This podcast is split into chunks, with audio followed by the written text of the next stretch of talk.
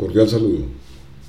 En este episodio vamos a continuar el episodio anterior que arrancamos con las tiendas virtuales, donde alcanzamos a hablar hasta el punto en donde es necesario la construcción del portal de manera adecuada que se puedan presentar los productos y servicios con la suficiencia para que el visitante tome la decisión. Continuamos entonces con las herramientas de asistencia en la decisión de compra. Las tiendas virtuales, al igual que las tiendas físicas, pueden tener una amplia variedad de categorías y productos. Se deben atender dos tipos de compradores, el que va solo a mirar y el que sabe que va a comprar.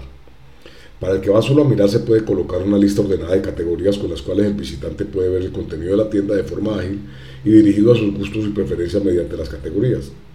Para los que saben que quieren se recomienda que si se cuenta con más de 30 ítems en el inventario, no importa si son del mismo producto de diferentes colores, también se tenga a disposición un buscador dentro del catálogo. Las soluciones técnicas de categorías por lo general vienen con un buscador, por lo que se hace fácil de implementar. Hay otro tipo de asistentes que se pueden considerar dependiendo ya del tipo de producto y la facilidad que se le quiere dar al cliente.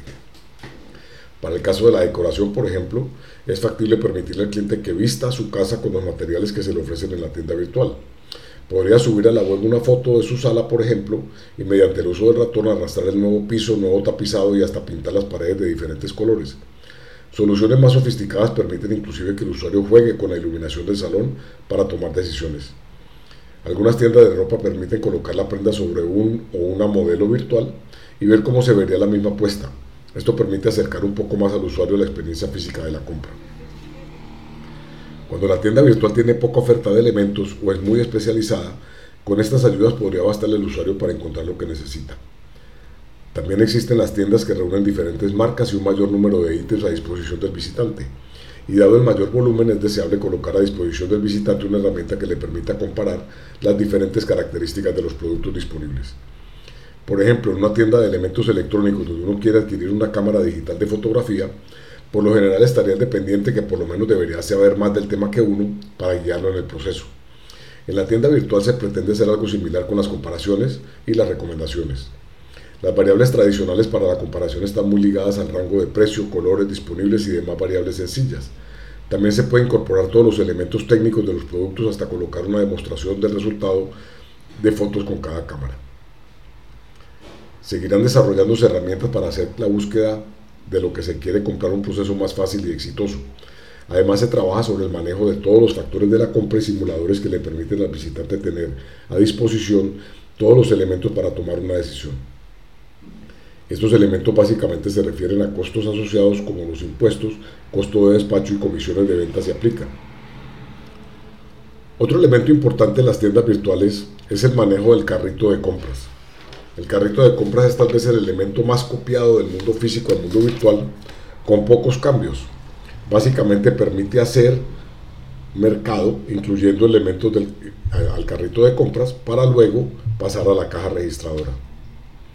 La función más importante que requiere este carrito es llevar un total actualizado de lo que está incluido y los avanzados incluyen también un estimado del valor de despacho. En ocasiones se trata de hacer un proceso muy complejo en línea cuando no es necesario. Basta con poder incluir y quitar productos del carrito de compras y llevar los totales. Se puede incluir una especie de memoria para pedidos recurrentes o para los que son muy largos que se pueden llevar a cabo en varias sesiones. Tratar de colocar mayores funciones hacen que los usuarios se asusten en el sitio y abandonen el carrito de compras, una de las medidas más utilizadas en el análisis de los sitios web de tiendas virtuales para medir la efectividad de hacerle dar ganas al visitante, pero sacarlo a patadas de la tienda sin venderle. Hasta aquí se puede considerar como una primera etapa en un proceso de establecer una tienda virtual. Si cuenta con pocos recursos, bien sea monetarios o de personal para administrar la tienda, el resultado del carrito de compra se puede enviar como un mensaje de correo electrónico a quien lo debe procesar y el resto de las actividades seguirán como hasta ahora. Otra de las razones para detenerse en esta etapa es la dificultad de cumplir con reglamentaciones para facturar o manejo de comisiones en los sistemas de pagos en línea. Adicionalmente, no todas las empresas tienen su sistema de información interno lo suficientemente ajustado y al día para darle al cliente en la web la información al instante que la necesite.